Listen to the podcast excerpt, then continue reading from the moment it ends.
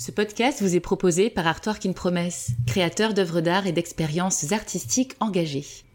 Si vous aimez les passionnariats, pensez à vous abonner sur votre plateforme d'écoute favorite et à noter 5 étoiles, ça nous aide beaucoup. Bonjour, je suis Adeline Kubert et c'est moi qui présente Les Passionnariats, le podcast qui donne la parole aux femmes à l'âme féministe du monde des arts. Orlan est l'une des plus grandes artistes françaises contemporaines. Internationalement reconnue, sa pratique est vaste. C'est une artiste qui se renouvelle sans cesse, inspirée par les nouveaux phénomènes de société. Orlan utilise la sculpture, la photographie, la performance, la vidéo, la 3D, les jeux vidéo, la réalité augmentée, la robotique, l'intelligence artificielle, ainsi que les techniques scientifiques et médicales, comme la chirurgie et les biotechnologies. Des centaines d'expositions, de nombreuses récompenses, son travail est critique sur le monde, sur elle-même aussi. L'artiste s'oppose au déterminisme naturel, social et politique, à toute forme de domination et à la suprématie masculine. Les sujets sont graves, mais l'humour est souvent là, la théâtralisation aussi, la poésie toujours. Elle a reçu le Grand Prix international de l'excellence féminine en 2017. Elle est chevalière aussi, deux fois, des arts et des lettres et de l'Ordre national du mérite. Orlan s'écrit en majuscule toutes les lettres, car elle ne rentre pas dans les rangs. Si je suis au micro rouge des passionnariats aujourd'hui, dans son atelier, c'est parce qu'elle incarne l'art féministe, la liberté, l'audace, le travail, la passion de créer pour s'engager. Orlan incarne l'artivisme et je suis très honorée qu'elle ait accepté mon invitation. Orlan, est-ce qu'on pourrait commencer cet entretien avec une description de l'endroit magique dans lequel nous sommes toutes les deux? C'est en même temps un lieu de, vie, un lieu de, travail, euh, mais c'est avant tout mon lieu de, travail et aussi euh, sur tous les murs, il y a énormément d'œuvres et non seulement mes œuvres, mais aussi des œuvres euh, d'artistes que j'aime ou qui m'aiment et qui soit on a fait des échanges, soit ils, me les ont donnés, soit je les ai achetés. Et voilà, je vis dans cet environnement. J'aime beaucoup l'art et j'aime beaucoup non seulement mon art, mais j'aime aussi l'art en général et l'art des, autres artistes que j'essaye de promouvoir aussi le plus souvent possible d'essayer de promouvoir justement des femmes artistes dans le prix Opelagne, euh, qui est pour moi important, dans lequel je suis investi depuis de nombreuses années. Et donc, euh, voilà, ce lieu est très encombré. Euh, il est relativement grand, parce que 240 mètres carrés à, Paris, c'est c'est pas si facile de les avoir, mais il me faudrait au moins le double. donc effectivement, quand on est au complet avec euh, mes assistants et, puis euh, qu'on doit effectivement mettre en jeu, en route un certain nombre d'œuvres, euh, c'est, très, très étroit. Merci beaucoup. Mais je peux en dire beaucoup plus. Hein, mais c'est voilà. Alors, ce qui est important, c'est que il y a mon Duchamp de Noël qui est que j'ai fait un jour pour Noël avec une roue de bicyclette et puis euh, j'ai mis des lumières clignotantes et c'était pour Noël, pour remplacer le sapin. Et en fait, j'ai jamais pu l'enlever. Donc, euh, et quand il n'est pas allumé, euh, je, trouve le lieu beaucoup plus triste que d'habitude. Et ça fait combien de temps que vous êtes ici? Je sais pas, 14 ans, un truc, quelque chose comme ça, oui. Merci beaucoup pour cette présentation. J'espère que nos auditrices pourront imaginer. C'est difficile à imaginer parce qu'il faudrait vraiment des images. Il y a beaucoup d'œuvres il y a des œuvres sur écran vidéo. Il y a, aussi euh, des œuvres plastiques euh, euh, qui sont au mur et qui ne bougent pas. Mais voilà, puis il y a des, des œuvres qu'il faut réactiver comme mes œuvres avec réalité augmentée. Donc il faut avoir télécharger euh, l'application Augmente et scanner, euh, par exemple, cette œuvre, qui est une œuvre euh, qui a été faite à partir de l'Opéra de Pékin et des masques de l'Opéra de Pékin. Et j'ai fait ça parce que les, les femmes à l'Opéra de Pékin étaient interdites et c'était les hommes qui jouaient le rôle des femmes. Et donc moi, j'ai proposé à une de mes galeries d'exposer des œuvres qui au départ sont comme des self-hybridations, comme j'ai l'habitude de faire, et qui sont donc tranquilles, qui ne bougent pas. Mais si on connaît leur secret et qu'on a ce, euh, euh, cette application augmente, on peut scanner l'œuvre et là, je sors de mon œuvre, comme j'ai fait beaucoup d'œuvres qui s'appellent tentative de sortir du cadre, c'est tentative de sortir de l'œuvre, et j'apparais en avatar qui fait toutes les acrobaties de l'opéra de Pékin. Donc moi, en tant que femme, femme artiste, je fais les acrobaties de l'opéra de Pékin qui m'étaient complètement interdites. Et je fais bien d'autres choses parce que j'ai fait scanner euh, mon corps et ensuite euh, je l'ai fait articuler pour qu'effectivement ce corps, on puisse lui donner tous les ordres euh, numériques pour qu'il fasse toutes les acrobaties que je veux. Et bien sûr, il en fait beaucoup plus qu'un corps, parce qu'un corps est très très limité. Et là, il fait absolument des choses absolument extraordinaires. Et il y a donc un avatar pour chacune de mes œuvres, qui est donc un personnage différent, habillé différemment, tatoué différemment. Et avec euh, cet avatar qui sort de l'œuvre, eh bien, n'importe qui peut se faire photographier. Et euh, on, arrive à saisir dans la vidéo donc euh, tout à coup un instant de la vidéo avec euh, soi-même. Et c'est bien sûr quelque chose que l'on peut utiliser et envoyer dans le monde entier comme n'importe quel selfie. Donc c'est une œuvre très interactive et joueuse en fait, on pourrait dire. Vous aimez beaucoup euh, les œuvres interactives et, qui stimulent finalement euh, différents champs technologiques? oui, j'aime ne, pas oublier le, spectateur, le regardeur, et m'adresser à lui directement, quoi, voilà. On va parler de votre série euh, Les femmes qui pleurent euh, sont en colère, votre série de photographies hybridées qui fait référence dans son titre à la photographe, peintre, dessinatrice, poétesse euh, Dora Maar, décrite par ceux qui l'ont connue comme une femme libre, engagée, fascinante de beauté, d'intelligence, mais qui a pourtant longtemps été réduite à la femme qui pleure des portraits de Pablo Picasso. Les grands maîtres qui prennent la lumière, les hommes, les ragots, l'injustice, l'injonction à la beauté, contre quoi les femmes qui pleurent dans votre série sont en colère? Mais contre tout ce que vous venez de dire. Mais euh, ce qui était vraiment euh, important, c'est effectivement que ces femmes qui ont été des, objets, euh, des modèles, des inspiratrices, et qui ont beaucoup donné aussi dans leur vie personnelle aux grands maîtres euh, dont Picasso et, qui, euh, qui font partie en fait de leur euh, réussite, qui les ont beaucoup aidés de toute manière possible, que tout à coup elles, soient à nouveau des sujets et qu'elles aient complètement droit à, la parole ou à la, à la rébellion par rapport à ce qui leur est arrivé.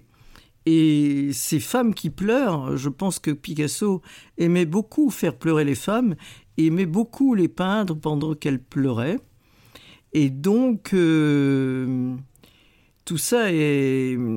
En fait, c'est très, très terrible parce que euh, j'adore l'œuvre de Picasso. C'est un, un, énorme peintre euh, d'une liberté incroyable, mais vraiment, je n'aime pas du tout l'être humain. Je n'aurais pas du tout aimé vivre avec lui.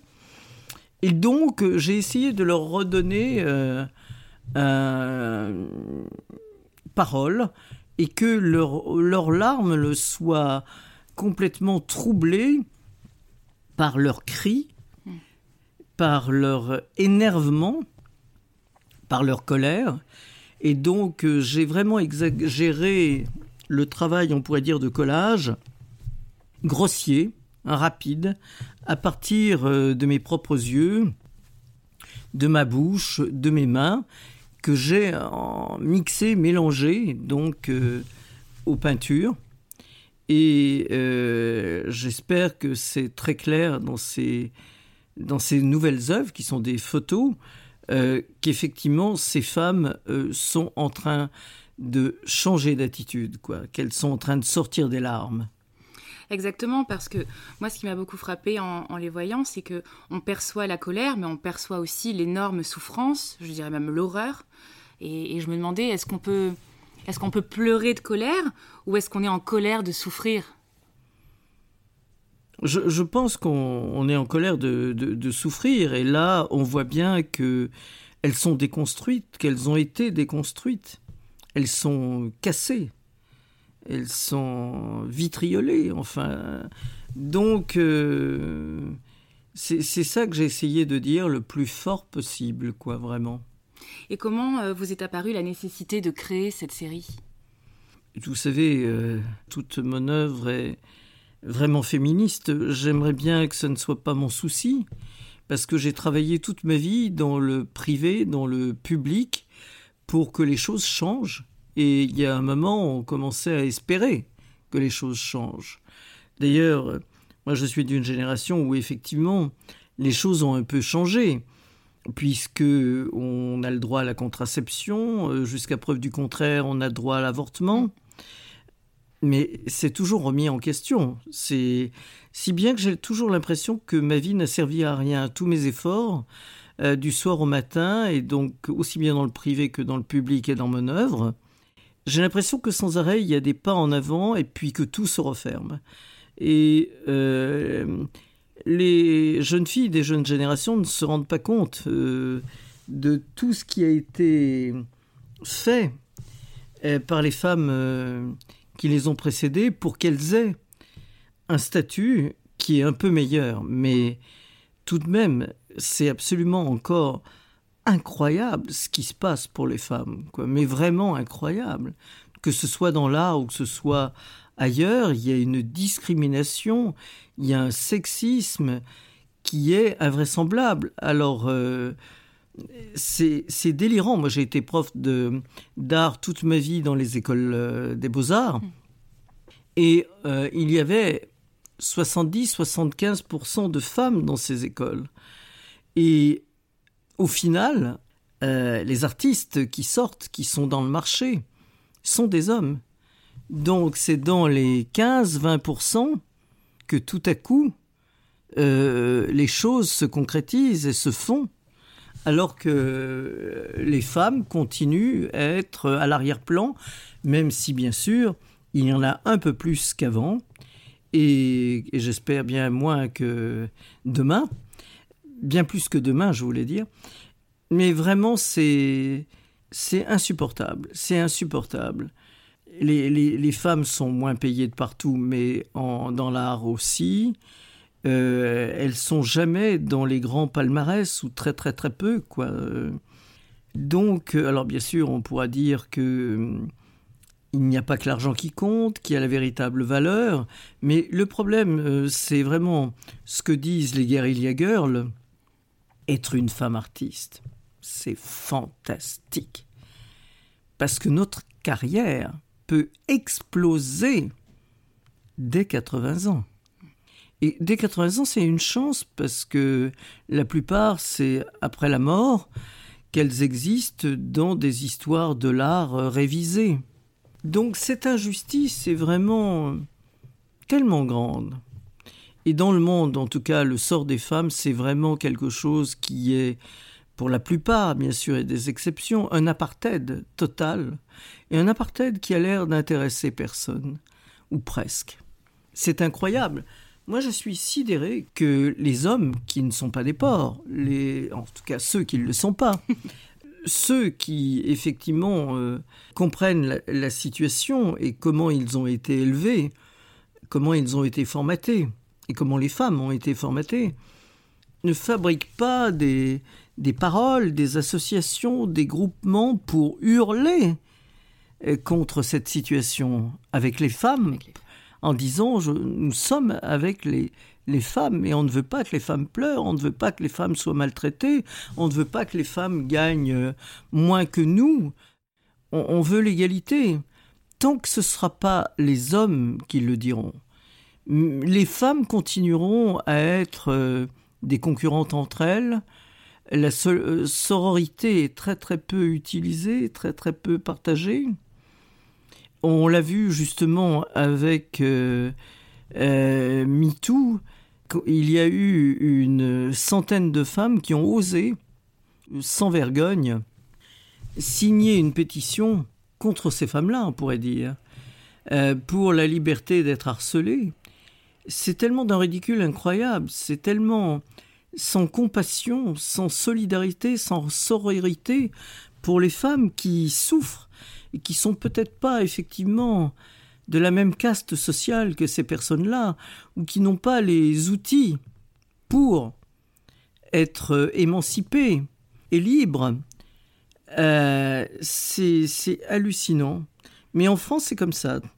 Euh, dès que tout à coup, il y a des pas qui sont faits pour que les choses changent pour les femmes, il y a immédiatement, de la part des hommes et des femmes, cette situation il n'y a pas très longtemps le montre, pour effectivement essayer de faire revenir les choses en arrière.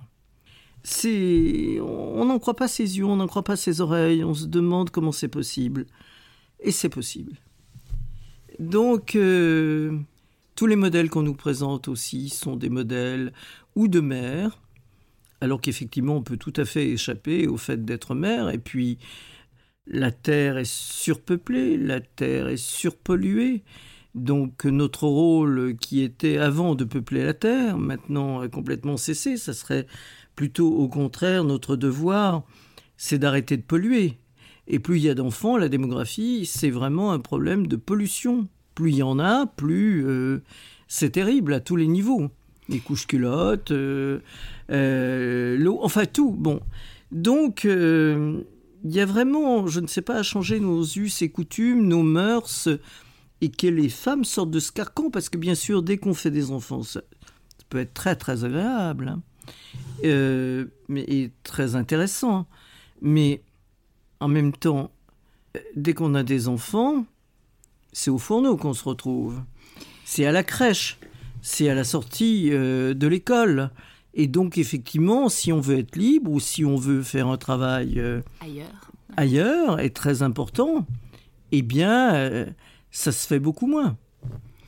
Vous me faites une transition parfaite puisque j'allais parler de, de l'orlanoïde, qui est un, robot en métal qui a votre visage, vos mains, qui parle en plusieurs langues avec votre voix, qui a plus de 20 000 mots enregistrés, qui génère des textes, euh, qui peut lire. Moi, c'est une œuvre que je trouve grave et en même temps drôle surtout poétique. Et justement, quand je l'ai euh, rencontré euh, à l'exposition euh, au Grand Palais, ah, Artistes et robots, oui, j'ai été extrêmement touchée par le No Baby, No Baby, No. Donc justement, je... Où sont les écolos? Parce qu'effectivement, les écolos ne parlent jamais de la démographie. Parce que parler du problème de la démographie, c'est s'attaquer aux religions déjà, immédiatement. Et s'attaquer à la famille, s'attaquer au, rôle euh, stéréotypée de la femme. Euh, donc, euh, personne n'en parle. C'est tabou, mais complètement. c'est invraisemblable. Alors qu'effectivement, c'est la seule solution. Si ce n'est de ne pas en faire, c'est d'en faire vraiment, vraiment, vraiment, vraiment moins. Alors bien sûr, euh, Mao euh, a bien fait les choses, mais a fait en même temps une grosse connerie. Euh, si j'étais dictatrice, bien sûr, j'interdirais qu'on fasse plus d'un enfant biologique, mais je dirais, d'accord, vous faites un enfant biologique parce que vous avez envie de savoir comment ça se passe, comment la machine réagit, mais après cela, lorsque vous avez constaté le sexe de cet enfant biologique, vous adoptez un enfant de l'autre sexe. Et ça change tout. Parce qu'effectivement, avec Mao, eh bien, euh, toutes les femmes ont été mises à la poubelle et il y avait plus que des hommes, quoi. Donc c'était une situation vraiment ridicule et abacadabrante, on pourrait dire. Vous parlez de l'injonction euh, à la maternité. Dans votre œuvre, vous dénoncez euh, toutes les injonctions. Euh, quelles sont celles que vous combattez particulièrement et qui vous semblent centrales pour se déconstruire quand on est une femme? Il y a d'abord ça, mais il y a aussi euh, toute la gestique féminine qu'on nous apprend. Vous savez, tous les petits trucs qu'on fait avec les cheveux, avec les yeux, avec les épaulements, avec les hanches, en fait, tous les trucs qui sont soi-disant de la séduction féminine, les, talons aiguilles qui empêchent de courir, empêchent, qui bien sûr font mal aux pieds, on font mal au dos. c'est d'un ridicule absolument incroyable. C'est comme les petits pieds chinois, c'est pareil. Euh, donc vraiment, dès qu'on veut s'émanciper, il faut absolument euh, faire attention à tout et au moindre détail. Par exemple, euh, je rencontre beaucoup de, femmes qui se présentent par leur prénom. Mais c'est complètement dingue. Est-ce qu'au final, ça donne Ségolène Hollande? Euh, donc c'est très très important de dire son nom et le prénom. C'est ce qui a été donné par papa-maman. C'est la famille, c'est la mièvrerie, c'est la gentillesse, c'est euh, euh, et, c'est hallucinant. Je je demande à des femmes artistes de de se présenter, comment elles s'appellent, elles me disent leur prénom, alors qu'elles signent avec leur nom et leur prénom, et que effectivement, si je veux repérer leurs œuvres, il faut bien que je vois les deux.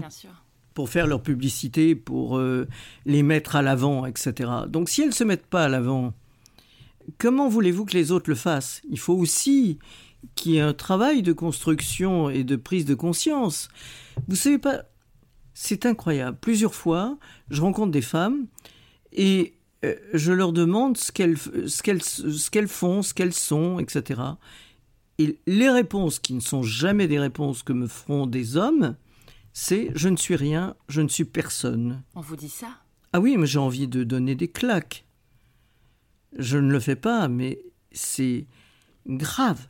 Mais c'est très diagnostique. Ça montre combien c'est intégré. Combien le patriarcat, combien le sexisme, combien euh, le fait d'être euh, inférieur. Le manque de confiance est là est fabriqué et formaté par la société.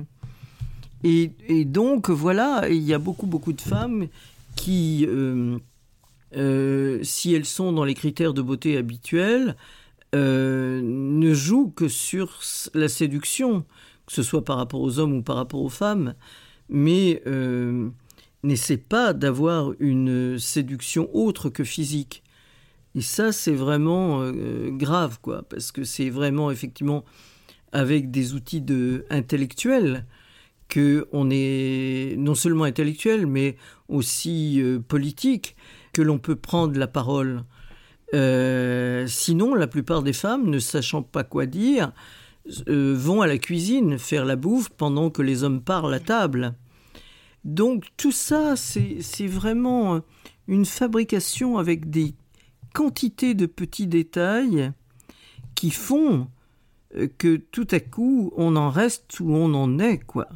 Quand je pense qu'il y a des femmes et des femmes éduquées, des femmes intelligentes, intéressantes, qui refusent euh, d'avoir leur nom de métier féminisé, mais on ne comprend pas ce qui se passe dans la tête. Là, il y a un nœud. Quoi. Là, il faut faire une psychanalyse. Je ne sais pas ce qu'il faut faire, mais avant, il y avait les servantes, il y avait les employés, il y avait, il y avait les fermières, il y avait bon, mais maintenant il y a les généticiennes, il y a les doctoresses, il y a, en fait, c'est incroyable quoi. C'est, il faut le dire, c'est tellement important. Dès que vous féminisez un nom, ça veut dire je suis une femme, mais je suis aussi ce qu'ont été toujours les hommes, et je suis capable d'être là. Et je le revendique. Ça change tout. Ça change tout dans l'imaginaire collectif. Ça change tout dans la tête des hommes et dans la tête des femmes. Il faut être fier de ce truc-là et le porter très haut et très fort. Et quand tout à coup je, vois et j'entends des femmes qui baissent les bras et qui veulent absolument se faire passer pour des hommes, il n'y a pas un homme qui accepterait d'être appelé euh, généticienne euh, s'il est généticien. Il n'y a pas un homme qui accepterait d'être appelé préfète euh, s'il est préfet. Donc, tout à coup, c'est vraiment, c'est ça le problème. C'est, intégré, c'est formaté, et il y a beaucoup de difficultés à s'en sortir, quoi. beaucoup de difficultés. Et est-ce que vous n'avez pas une lueur d'espoir quand même quand vous voyez les mouvements là très très actuels et les femmes qui reprennent la parole, qui retournent dans la rue?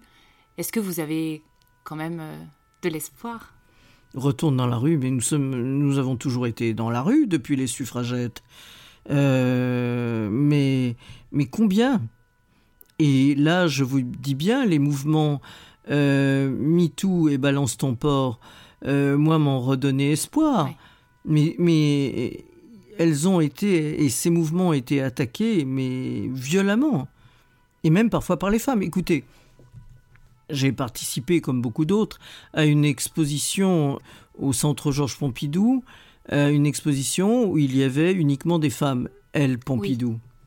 Eh bien, il y avait des quantités de femmes qui participaient à cette expo et qui crachaient sur cette expo et qui disaient que c'était très mauvais et qu'elles ne voudraient pas y participer. Mais c'est fou parce que Pompidou, qui n'avait pas ou presque pas euh, d'œuvres de femmes, je le sais très bien, parce qu'en tant que prof, j'emmenais mes étudiants euh, de l'école de Sergi Paris euh, à Pompidou. Et je n'avais pas d'exemple, quoi. Quand j'avais deux, trois, quatre exemples dans la collection, j'étais ravi, mais j'avais pratiquement pas d'exemple d'artistes femmes. J'avais que des modèles hommes. Alors vous vous rendez bien compte les réactions en chaîne, ce que ça implique et ce que ça fabrique. Donc là, tout à coup, ils ont été obligés d'acheter. Et on a vu qu'il y avait beaucoup de femmes. Et beaucoup de femmes de qualité, parce qu'on dit toujours Ah oui, euh, mais attendez, les femmes, il faut pas prendre les femmes parce qu'elles sont femmes. Mais combien d'hommes on les a pris parce qu'ils étaient hommes Et qui sont très mauvais. Et qui parfois sont complètement euh, euh, surévalués. Et qui sont là dans le marché. Donc, euh, c'est toujours des mauvais, des faux arguments qui empêchent de passer l'œuvre des, femmes. Quand vous voyez des, des femmes de qualité absolument incroyable qui n'ont jamais eu vraiment leur heure de gloire, c'est absolument disgusting, c'est dégueulasse, c'est horrible, c'est injuste. Donc, euh, bon, euh, je comprends pas ce qu'il faut faire pour euh, faire que les choses vraiment changent. Il faudrait qu'il y ait une prise de conscience totale quoi, des femmes, et puis qu'elles arrêtent avec uniquement la séduction physique, qu'elles soient dans des histoires autres aussi bien intellectuelle que conceptuelle que de prise de parole. Alors on va dire, euh, les femmes, effectivement, on leur a pris, on les a formatées, on leur a dit, tu te tais, tu te tiens tranquille, tu bouges pas, etc. Bon, mais moi j'étais dans cette situation-là. J'étais quelqu'un qui avait beaucoup de choses à dire, mais qui était extrêmement timide. Et donc, à un moment, je me suis rendu compte de ça. Et je me suis dit, quelle est la solution? Quel est l'antidote?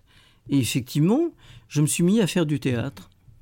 Et quand n'importe qui, homme ou femme, si on vous apprend à être debout, à serrer les fesses, à basculer le bassin, à serrer le ventre, à se redresser, à être bien sur ses pieds, et puis à regarder celui qui vous regarde, à retourner la situation, à parler très haut et très fort en articulant, eh bien quand vous avez fait ça, c'est uniquement technique. Quand vous avez fait ça une dizaine de fois, vous savez faire. Alors, vous restez peut-être toujours aussi timide, mais le monde ne le voit pas.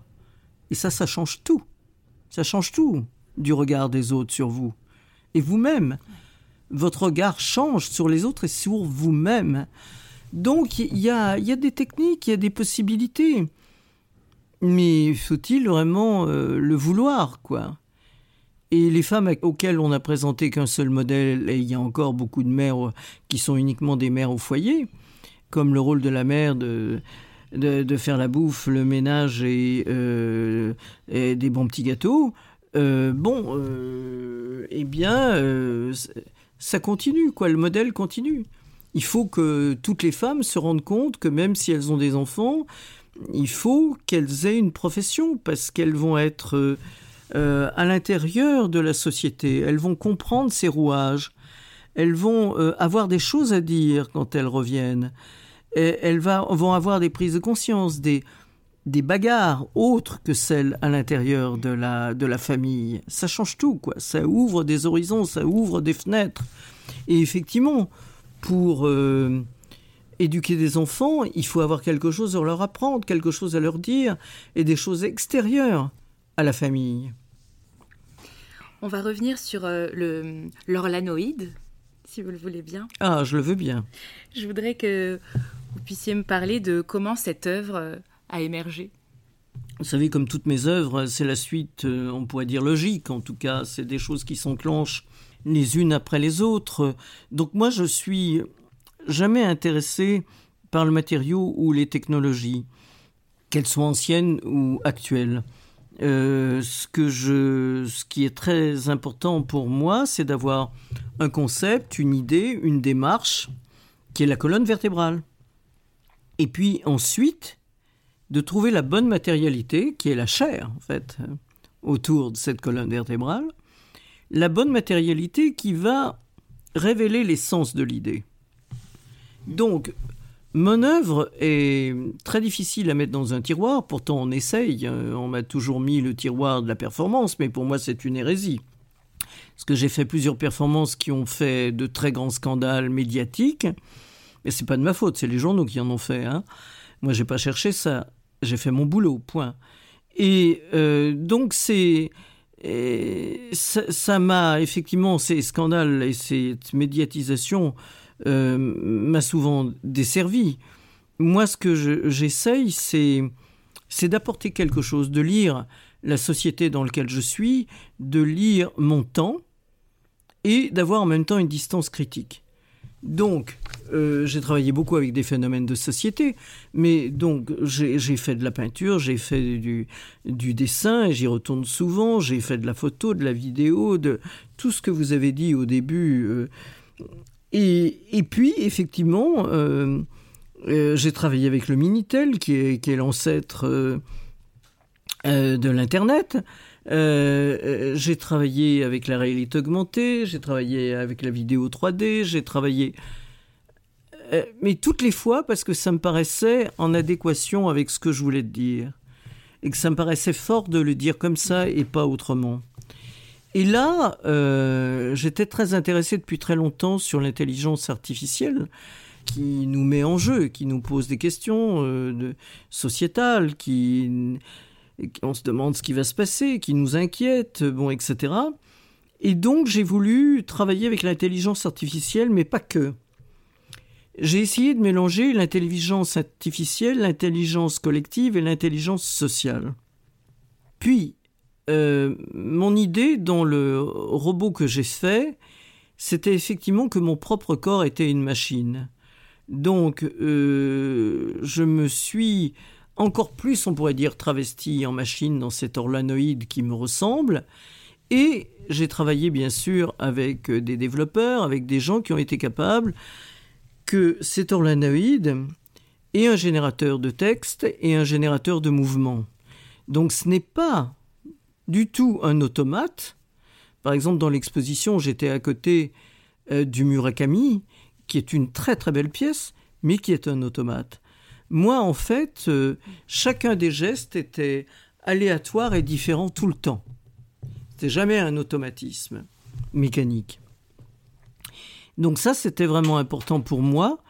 Et ce qui était important aussi, c'est que cet orlanoïde soit capable de lire les textes qui s'inscrivaient sur les grands écrans de LED qui étaient autour de moi euh, en direct et qu'il était capable de le dire avec ma voix parce que j'ai enregistré effectivement 22 000 mots que nous avons mis dans des MP3 séparés. Et euh, les, gestes et les mouvements, donc, essayaient d'être des mouvements le, plus proche de ceux que je fais quand je parle, et cet orlanoïde, en fait, c'est une pièce euh, qui est en une progresse. Là, pour le moment, le confinement a tout arrêté. Elle est à Dublin, dans une galerie euh, de arts et sciences, où il y a beaucoup de développeurs qui sont en train, normalement, de lui donner encore plus de, capacités et de possibilités. Donc je l'attends avec impatience ce déconfinement pour pouvoir travailler là. Hein. Donc, donc voilà, c'était très important aussi que cette, ce générateur de texte mélange les textes de la machine à mes propres textes, à mes propres poèmes. Parce qu'en fait, depuis l'adolescence, chaque nuit, j'écris. Et j'écris, euh, comment dire, d'une manière euh, euh, psychique pure, automatique psychique pure. Et c'est très bizarre parce que pour moi, c'est complètement contraire à ce que je crois. Pour moi, l'art n'est pas quelque chose simplement qui sort de moi. Euh, ça me paraît vraiment pas intéressant. Ça me paraît être l'attitude de l'enfant qui fait, donc qui fait sous soi, dans le pot, et qui porte le pot à sa mère, et qui dit voilà maman, et maman dit oh comme c'est beau, oh comme t'es gentil, oh comme t'es grand, oh comme ta maman t'aime. Et alors il y a beaucoup d'artistes qui effectivement, parce que ça sort d'eux, sans aucun travail, considèrent que la société, comme une maman, une bonne maman, doit dire oh comme c'est beau, et si possible acheter. Et donc là, je suis en contradiction avec moi-même, parce que ces textes, en fait, sortent de moi et je ne les travaille pas. Et c'est vraiment... Euh, ils sortent, c'est comme des fuites. Ils m'échappent. Euh, j'ai toujours écrit les, poèmes comme ça, en quantité. Et j'avais jamais voulu en fait les, les, publier à cause de cela, parce que pour moi, c'était pas de l'art, c'était quelque chose qui, qui m'aidait, qui m'enlevait des poids, qui me permettait de retrouver une syntaxe, des mots que je n'utilisais plus, parce que euh, sur Internet, euh, on, a un vocabulaire très très restreint. Euh, qui moi me convient pas. On a euh, euh, ou bien j'écris des listes chaque jour de management et pour moi et pour mes assistants. Donc je voulais retrouver autre chose, autrement, quelque chose de plus sophistiqué, de plus sensible, de plus subtil, etc. Donc ça marche. Mais en même temps, pour moi, c'est insatisfaisant, ça ne m'émerveille pas. Ce que j'aime dans mon œuvre, c'est quand tout à coup je m'émerveille de ce que j'ai fait et que je me dis Ah, Orlan, alors là, tu as dépassé tes limites, tu t'es surpassé, tu as fait quelque chose qui est important pour ton époque. Et moi, je n'ai pas de concurrent ou concurrente. Je n'ai comme concurrente que moi-même. Ce que j'aime, c'est m'émerveiller, faire quelque chose de qui me paraît très important à mes yeux. Je suppose que c'est évidemment le cas avec l'orlanoïde et les nouvelles euh, évolutions. Euh. là, vraiment, pour l'orlanoïde, j'ai pensé que j'avais fait vraiment bien. Vous avez énormément travaillé pour cette œuvre. J'ai, ah, c'était me suis renseignée sur euh, le travail. Et il a, fait trouver, il a fallu trouver l'argent, ce qui est encore pire. J'ai, et j'ai travaillé pendant huit mois, jour et nuit, week-end compris, et sans souffler jamais, dans un stress terrible, en pensant vraiment que je n'y arriverais pas. Et c'était très difficile d'y arriver en date et en heure. Parce que aussi, il n'y avait pas l'argent, il n'y avait pas la structure, il n'y avait pas ce qu'il fallait mm. pour le faire. Hein. La RMN euh, m'a invité et les commissaires de l'exposition, Jérôme Neutre, euh, euh, Laurence Bertrand d'Orléac, Miguel Chevalier, m'ont demandé une pièce pour la fin de l'expo, donc qui était la pièce, on pourrait dire, majeure, qui représentait encore plus le titre de toute l'expo.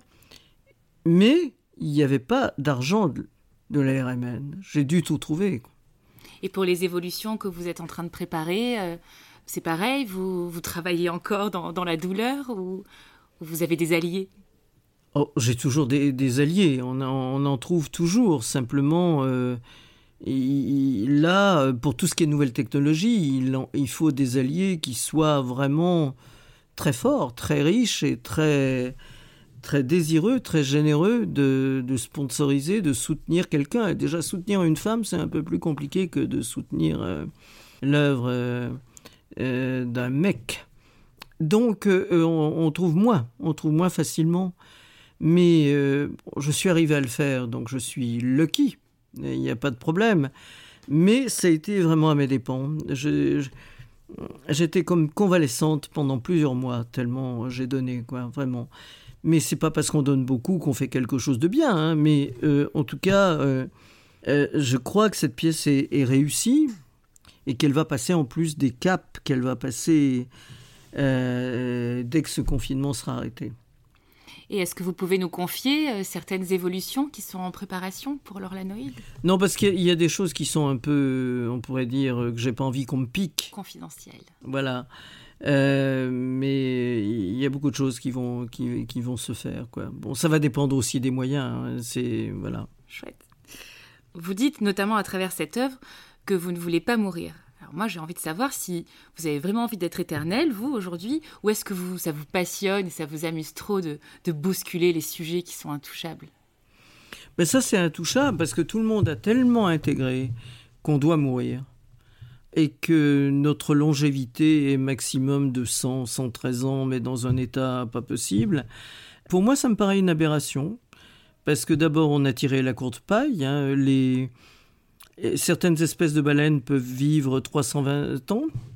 Euh, il y a des tortues qui vivent 200, 250 ans.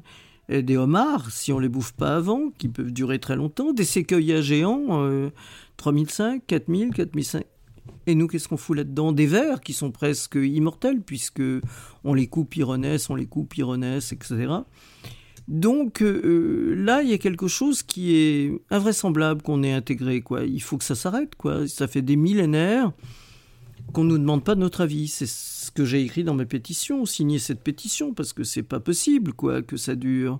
C'est une torture quand même absolument abominable de mourir et euh, souvent dans des conditions et dans des douleurs et absolument abominables, dans une humiliation totale de perdre toutes ses capacités. Donc, euh, je trouve que c'est absolument dégueulasse. Euh, on commence à se douter effectivement de de cette obligation de mourir, puisque Laurent Alexandre a écrit le livre La mort de la mort. Euh, je pense qu'effectivement, euh, en tout cas, vivre plus longtemps va nous arriver. D'ailleurs, euh, avant, on avait une espérance de vie de 40 ans, et mm. puis ça. Là, pour le moment, ça stagne beaucoup. Hein. mais je pense que les, que les choses vont, vont, changer. Il va y avoir des, des, des découvertes, parce qu'il y a encore beaucoup de choses qu'on ne sait pas sur euh, les fonctionnements de l'être humain, et non seulement de l'être humain, mais des, animaux, des végétaux. Là, on en apprend tous les jours. Tous les jours, on sait que les végétaux euh, ont finalement une certaine intelligence, communiquent entre eux, euh, etc. Bon. Donc maintenant, j'ose plus croquer une carotte. Hein. ça me fait mal. Hein. ou presser un citron, c'est terrible. Euh, mais euh, donc il y a plein de choses qu'on ne sait pas avec lesquelles peut-être on va. Moi, je suis très passionné par les sciences. Euh, quand j'étais gamine, je voulais être exploratrice ou batteuse. Parce que j'avais vu des batteurs en musique qui travaillaient avec tout leur corps, etc. Ça, ça m'excitait beaucoup, cette danse pour faire de la musique. Mais exploratrice, bien sûr, il n'y a plus grand-chose à explorer, à part effectivement euh, la génétique, la biologie, euh, les cellules, et j'ai fait beaucoup d'œuvres avec ça. J'ai cultivé mes propres cellules, j'ai euh, travaillé avec mon microbiote, donc ma flore intestinale, ma flore vaginale, ma flore buccale. Et j'ai travaillé avec des laboratoires. j'ai fait beaucoup de projets, dont le projet organoïde, qui est presque comme orlanoïde, euh, de Fabrice Hibert à, Pasteur. J'ai travaillé avec des grands spécialistes des cellules souches. Euh, j'ai voulu travailler avec mes cellules souches, mais en fait, il y a des problèmes d'éthique, particulièrement en France, qui font que c'est impossible, alors qu'en fait, dans d'autres pays, c'est pensable. Donc, euh, j'ai fait beaucoup de choses là-dessus. Ce qui m'intéressait, c'est moi qui ai fait des autoportraits toute ma vie. Euh, des autoportraits que mes yeux peuvent voir, que les yeux des autres peuvent voir. Des portraits, on pourrait dire, des, apparences. Alors qu'en fait, il y a d'autres portraits à faire. Et j'en ai fait beaucoup d'autres. J'ai fait des portraits en nanoséquence, des striptease en nanoséquence.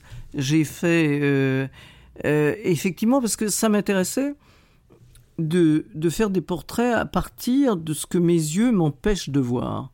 Et quand je suis empêché de voir ce qu'il y a sur moi, que ce soit dans le lit et les acariens, mais que ce soit euh, les microbes, les virus qui sont à l'intérieur, toute la faune, des milliards de, virus, mais aussi de champignons, de microbes, de, qui sont dans mon intestin et qui euh, influencent beaucoup euh, ma vie, mon humeur et ma santé. Comment ne pas parler de ça? Parce que c'est ça, en fait, qui fait empreinte. J'ai appris quelque chose qui est assez abominable. Euh, on, nous vante les probiotiques. Mais euh, effectivement, si vous prenez des probiotiques qui font pas partie des probiotiques que vous avez eus à la naissance, donc donnés par la mère, eh bien ces probiotiques ne s'inscrivent pas, ils sont éjectés tout de suite. Donc euh, vous, êtes quand même très... On, dit de plus en plus que euh, l'anatomie n'est plus un destin, mais euh, la biologie, enfin ce qui nous habite, c'est quand même notre destin puisqu'on peut, c'est notre empreinte et qu'on ne peut pas s'en débarrasser et qu'elle est ainsi. Donc, tant qu'on ne saura pas se, débarrasser de ça, et changer complètement. on commence à penser au, au greffe fécal, mais il euh, y a plein d'endroits où on bute quoi, complètement euh, pour euh, vraiment changer les choses. Donc moi, j'ai voulu travailler avec mes cellules, avec ce microbiote, avec toutes ces choses qui nous squattent et avec lesquelles on est en symbiose et qui nous sont indispensables qu'on n'arrive même pas à imaginer. C'est comme l'infiniment petit et l'infiniment grand. Comment imaginer des milliards euh, d'années-lumière, par exemple? C'est très très difficile. Bon. Vous avez dû être servi avec la période qu'on est en train de traverser sur euh, ce cette thématique-là. Ah oui, oui, oui. Je sais que vous êtes. Euh, D'ailleurs, j'ai fait deux œuvres là-dessus. Ah oui, est-ce que vous pouvez nous en parler? Vous êtes stimulé par tous les changements de la société aujourd'hui au cœur de cette période de crise. Euh, qu'est-ce que vous observez qui vous intéresse et qui donc euh, vous, vous inspire? Bah, Écoutez, cette période de confinement m'a forcément inspiré parce que le, confinement, euh, je ne sais pas pour tous les artistes, mais en tout cas pour la majorité des artistes, être seul avec soi-même pour travailler, c'est quand même un rêve parce que moi, je suis perturbé sans arrêt euh, par des voyages en quantité dans le monde entier, que ce soit pour des expos ou que ce soit hum, pour des conférences. Là, tout a été cancellé. Et euh, c'est même pas jusqu'en 2021. Souvent, on me parle de 2022. Mais c'est quand même euh, cette trêve un, plaisir et une, horreur parce que je ne sais pas comment je vais tenir financièrement parce que donc plus d'expos, plus de ventes, plus de conférences et moi j'en donne sans arrêt dans le monde entier, j'en refuse beaucoup, plus de cachets. Mais je peux être fier, hein, mon, mon quota de kérosène a beaucoup baissé. Hein, euh, là, vraiment, euh, mais il va falloir que je reparte au maximum pour essayer de me refaire. Euh, alors je dis pas une, santé, mais au moins une économie. Et, et, puis, euh, donc ça, ça a été terrible, mais la trêve elle-même, de pouvoir à son rythme travailler, écrire, lire, lire est devenu un luxe absolument extraordinaire, donc euh, c'est du temps. Lire. Et lire, ça fait partie aussi des recherches. Moi qui suis toujours en éveil, c'est très indispensable. Donc j'ai beaucoup lu, et j'ai beaucoup travaillé, mais surtout, je me suis dit, je vais faire un truc que je n'aurais jamais fait si il n'y avait pas eu cette trêve, s'il n'y avait pas eu ce confinement, s'il n'y avait pas eu ce coronavirus. Et donc, je me suis mis à écrire ma biographie. Et c'est presque fait. Donc, euh, voilà. Euh, c'était très important pour moi de faire le point. En fait, une biographie, c'est un peu comme une rétrospective ça permet de tout voir et de mettre une espèce d'objet sur la mm. table qui vous concerne et dont vous prenez conscience, quoi. Et effectivement, je connaîtrai ma vie que lorsqu'elle sera écrite, que lorsque je l'aurai écrite. Et, comme vous écrivez depuis vos 16 ans, vous aviez déjà de la matière. Oui. Et puis j'ai beaucoup euh, des choses que je ne fais pas habituellement, dessiner, euh, aquarelliser, et puis penser bien sûr à des nouvelles pièces. Mais j'ai aussi une nouvelle série que, que je travaille encore, qui, est, loin d'être finie, qui est un travail à partir des, animaux qui sont en voie de disparition et euh, justement de, de, robots de toutes sortes, mais qui sont des robots pas comme l'orlanoïde, qui sont des robots qui sont faits en matériaux de recyclés. Euh, donc ça, ça me paraissait très important parce qu'effectivement, euh, cette fuite en avant au niveau des, des, des robots, des, des, matériaux, etc., aggrave notre cas. Alors qu'effectivement, euh, faire des robots recyclés en, en, tout et n'importe quoi, enfin en tout ce qu'on jette, hmm. euh, donc j'ai fait des robots, donc c'est assez amusant. Vous avez souligné qu'il y a toujours de l'humour dans mon travail et c'est vrai. Donc ils sont très rigolos. Ils, sont avec des casseroles, avec enfin tout ce qu'on peut récupérer. Et, et, puis ils sont à côté d'animaux dont on ne sait pas s'ils sont les gardiens ou s'ils sont euh, vraiment euh, en conflit, ou s'ils vont les tuer euh, encore plus.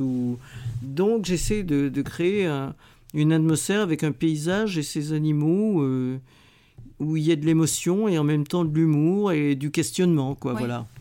oui, parce qu'on voit à quel point les habitants de l'eau aujourd'hui sont nourris de plastique. On voit à quel point. non, c'est atroce, c'est invraisemblable. Quoi. Mais c'est vrai que vraiment, euh, il y, a, y, a, tellement plus de sens euh, civique, en fait, quand on voit que tout se jette par terre, dans la rue, etc., que les gens crachent. C'est d'une connerie incroyable. Je ne sais pas ce qu'ils crachent. Moi, je n'ai jamais rien à cracher. Je ne comprends pas. Cracher, ça veut dire effectivement jeter tous ces microbes, tous ces virus euh, sur le trottoir. C'est très grave c'est assez amusant parce que à Bruxelles, il y a, enfin avant le confinement, il y a un restaurant euh, très branché sur lequel il y a une vieille plaque émaillée et il y a écrit interdit de cracher. Alors, euh, c'est quelque chose qui date des années 1900 euh, ou un truc comme ça. Effectivement, ça revient parce qu'effectivement, cracher, ça devait être autant de la tuberculose, etc. C'était vraiment pas ce qu'il fallait faire. Quoi, hein. Euh, donc que les gens soient aussi euh, peu éduqués, peu conscients d'eux-mêmes, peu conscients de l'image qu'ils fabriquent et peu conscients de ce qu'ils fabriquent dans le monde et combien c'est important et combien le privé est politique. Comment on n'apprend pas ça quoi aux, gens? Mais c'est vrai qu'on est dans une situation moi qui me révolte parce que on nous apprend, enfin, pas à moi, mais à nous lâcher. Et par exemple, euh, pour moi, l'exemple le, l'exemple les pire, c'est le football. Donc on apprend à hurler, à, taper, à faire n'importe quoi, etc. Euh, sous couvert de la fête ou de l'euphorie ou de je ne sais quoi. Et euh, donc ça fabrique ça fabrique euh, des êtres humains, ça fabrique un certain type de masculinité qui est quand même abominable. Qu'est-ce qu'on fait avec un mec euh, qui ne sait que faire?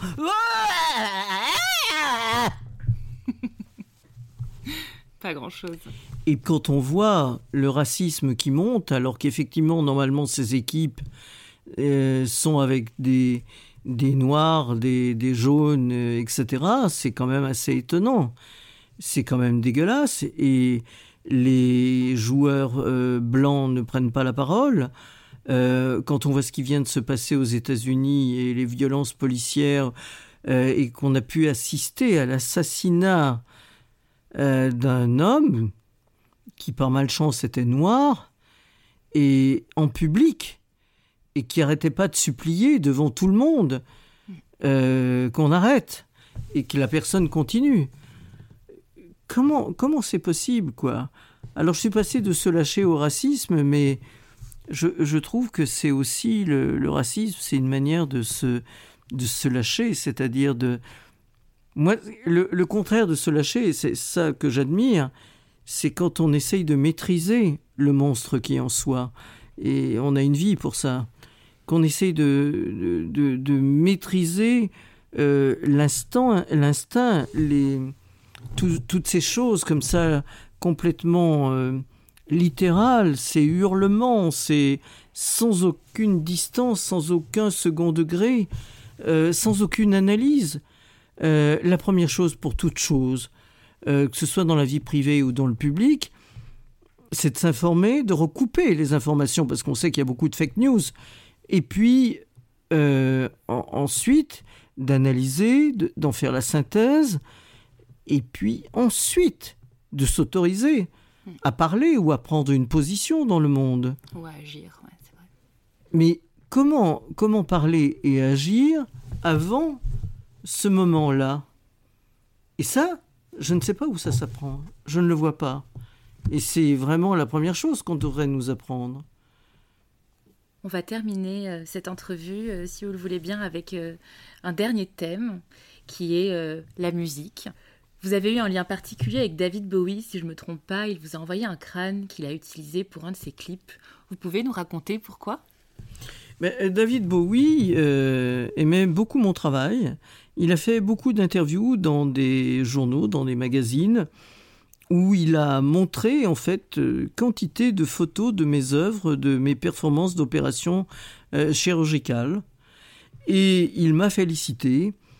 Et en fait, un jour, euh, donc on a essayé de se rencontrer plusieurs fois, mais nos agendas n'y arrivaient pas.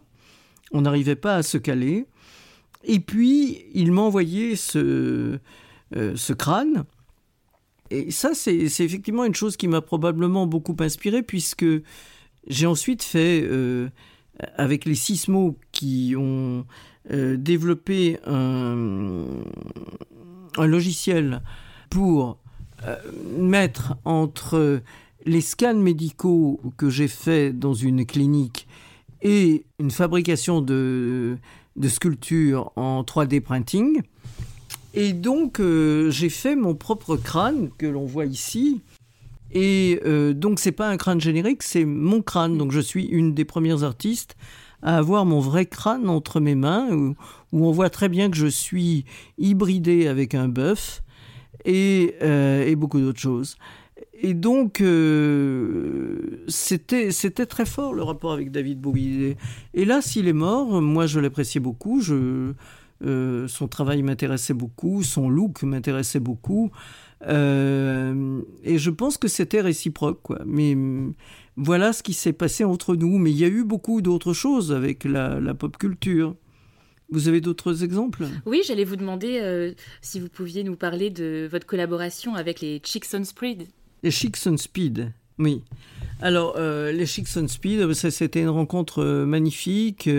Euh, c'était au centre Georges Pompidou. Euh, euh, Diane Pernet de Asvoff organisait un festival du film sur la mode. et m'a invité à être la maîtresse de cérémonie. Et Jean-Paul Gaultier était l'invité d'honneur. Et, j'ai rencontré deux femmes qui faisaient partie des Chicks on Speed et qui m'ont demandé de de venir voir leur spectacle, qu'elles avaient absolument envie de, de collaborer avec moi. Et donc, euh, j'y suis allé. Elles ont été assez amusantes parce qu'elles m'ont tout de suite mis sur scène, euh, alors que je m'y attendais pas. Euh, voilà. Et puis ensuite, on, a fait un, spectacle invité par le Silencio dans leur boîte de nuit Salaud où ils avaient invité, enfin chaque semaine, euh, un artiste important différent, comme Larry Clark, comme euh, plein d'autres. Et euh, là, on a fait un concert avec les textes que j'avais écrits. Et ça a été une rencontre formidable. Et là, j'espère bien qu'on fera un vinyle bientôt. D'accord. Ça...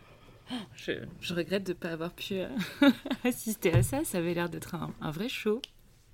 Et, et aujourd'hui, qu'est-ce que ça vous procure comme émotion quand vous constatez que vous inspirez les icônes de la, de la musique pop? Écoutez, ça dépend comment ça se passe, hein. c'est tout à fait différent. Vous avez remarqué des choses?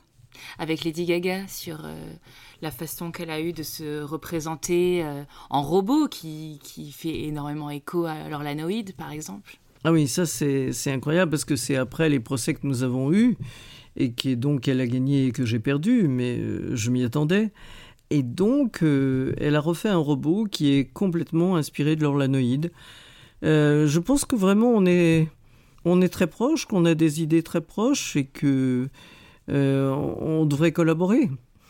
Merci beaucoup Orlan pour, pour cette entrevue et tout ce que vous avez partagé. On va terminer avec deux questions que je pose à chacune de mes invités. La première est quelle est votre définition de l'artiste? Non, mais j'en ai pas parce que l'artiste, échappe toujours. On dit toujours, euh, par exemple, oh, ça c'est pas de l'art. Et puis, en fait, c'en est. C'est juste qu'on n'est pas habitué à ce que ce soit de l'art. Euh, par exemple, moi j'ai eu euh, six pages dans Art in America par Barbara Rose et la rédactrice en chef a écrit Est-ce que c'est de l'art? Alors que tout de même, on sait depuis quand même depuis fort longtemps que des gestes artistiques, que des matériaux différents peuvent aussi complètement rentrer dans l'art, hein, quand même depuis le, carré blanc ou depuis euh, euh, les ready-made, euh, Bernard Venet qui met du charbon dans une galerie, enfin on pourrait citer énormément de, de choses. Donc je crois que l'art en tout cas est toujours fait pour surprendre euh, que pour moi, il n'est pas une décoration pour euh, les appartements, parce que nous avons euh, pour ce faire les rideaux, les napperons et les meubles, et on n'a pas besoin de l'art normalement. Moi, ce que j'aime, c'est tout ce qui est quelque chose de qui n'est pas uniquement une décoration pour appartement, quoi, qui qui est vraiment qui a des fondements, qui a du sens, qui a des couches de sens, bon, etc., des interrogations, etc., qui fait bouger les choses. Et pour terminer, si vous deviez me recommander une passionnariat, donc une femme du monde des arts et féministe, qui me recommanderiez-vous? Mais actuelle ou de... Comme vous voulez. Parce que je pourrais vous prendre un exemple. Euh, j'ai participé à un événement, on pourrait dire caritatif, où on m'a demandé de, de, fabriquer une, une couverture de Vogue avec des femmes inspiratrices. oui, absolument. Et alors, euh, euh, j'ai mis sur la même page, j'avais le droit normalement qu'à une. oui, je confirme. Euh, oui. Joséphine Baker et Simone de Beauvoir, qui, qui c'est incroyable, elles sont nées à la même époque pratiquement, une avec un peu une cuillère en argent dans la bouche et l'autre dans un état de misère totale. Ce qui m'intéressait, c'était leur vie sexuelle qu'elles ont euh, vécue d'une manière incroyable parce que euh, Joséphine Baker a tout de suite été mariée à 13 ans et demi, je crois, ah, euh, pour essayer que ce soit une bouche de moi à nourrir. Et en fait, elle a divorcé, mais elle s'est remariée tout de suite après. Et toute sa vie, elle s'est remariée. Elle n'a pas arrêté de se marier, tout en ayant aussi des aventures avec des femmes. Et Simone de Beauvoir, elle ne s'est jamais mariée, mais avait un partenaire euh, qui était un repère. Mais elle a eu aussi beaucoup, beaucoup d'autres aventures avec des hommes et avec des femmes. Et en même temps, euh, elle a adopté aussi euh, une de ses anciennes étudiantes. Et Joséphine Becker a adopté des quantités d'enfants de couleurs différentes et c'est merveilleux, c'est fantastique. Et c'est une femme extrêmement active euh, qui, qui a travaillé vraiment dans la résistance, qui a pris des risques absolument incroyables euh, en allant soi-disant distraire euh, les militaires en chantant, mais en mettant dans ses partitions des codes pour dire un certain nombre de choses qui était vraiment du, de l'espionnage en fait. Donc euh, elle a été extraordinaire, fantastique. Malheureusement, euh, sa fin n'est pas mirobolante, mais elle a été géniale, vraiment, vraiment géniale et très très forte quoi. Merci. Et avec une œuvre. C'est vrai, absolument. Merci beaucoup Orlan. Merci à vous. Merci à toutes et à tous. Merci à toutes et à tous d'avoir suivi cet épisode si particulier des Passionnariats. Bien sûr, si vous avez aimé, prenez quelques secondes pour vous abonner et pour noter 5 étoiles sur Apple Podcast. Si c'est votre plateforme d'écoute favorite, bien sûr. C'est facile et ça nous aide beaucoup à diffuser la parole de ces femmes inspirantes et engagées. Vous pouvez rejoindre la communauté des passionnariats sur Instagram et consulter le site web du podcast pour augmenter vos expériences auditives. À bientôt pour un nouvel épisode!